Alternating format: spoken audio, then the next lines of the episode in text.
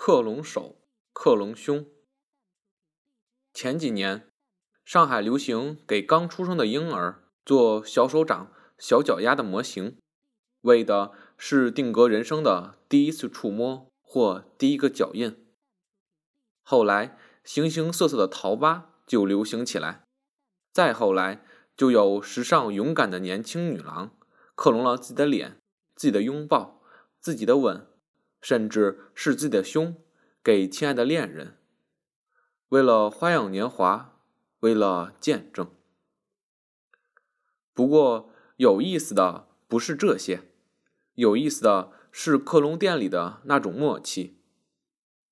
我家楼下有一个克隆小店，经常闲逛经过，我很喜欢听那里的顾客和店主讨价还价，彼此。都是点到即止，彼此都是又要艺术又要真实的。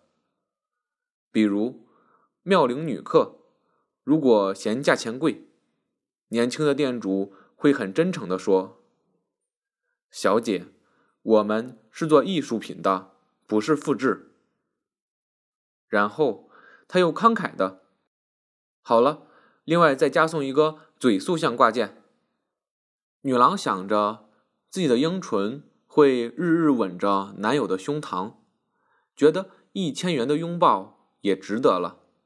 再说，这是艺术。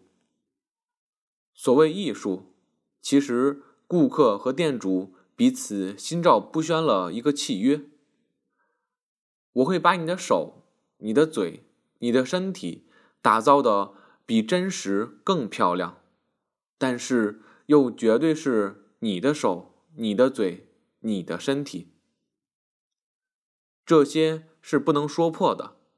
说起来，多数的顾客在那里讨价还价，要的就是店主的这一点承诺。小时候听过一个故事，说一个瘸了一条腿、秒了一只眼的国王，叫了三个画师给他画像，第一个。画的真实，国王又瘸又渺，杀。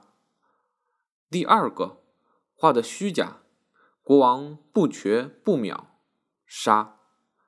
最后一个画师活下来了，画中的国王把一只脚搁在一块大石头上，正举枪瞄准前方猎物。我父亲说，最后活下来的那个人肯定是上海人。因为上海人有这些狡黠的智慧，善于粉饰事故、粉饰真实，所以商业文化在上海的发达几乎是必然之事。比如，如今红遍上海滩的立波啤酒广告，广告的不是立波的酒，不是立波的价钱，而是上海。立波就是喜欢上海的理由。商家借着国王脚下的石头和他手中的猎枪，赢得了金钱，但并不败坏他的艺术和良心。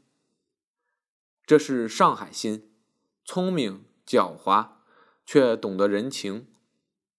所以，其他城市的人一边对上海说三道四、骂骂咧咧，一边还是禁不住往上海跑。这。很符合德莱塞所描绘的梦中城市。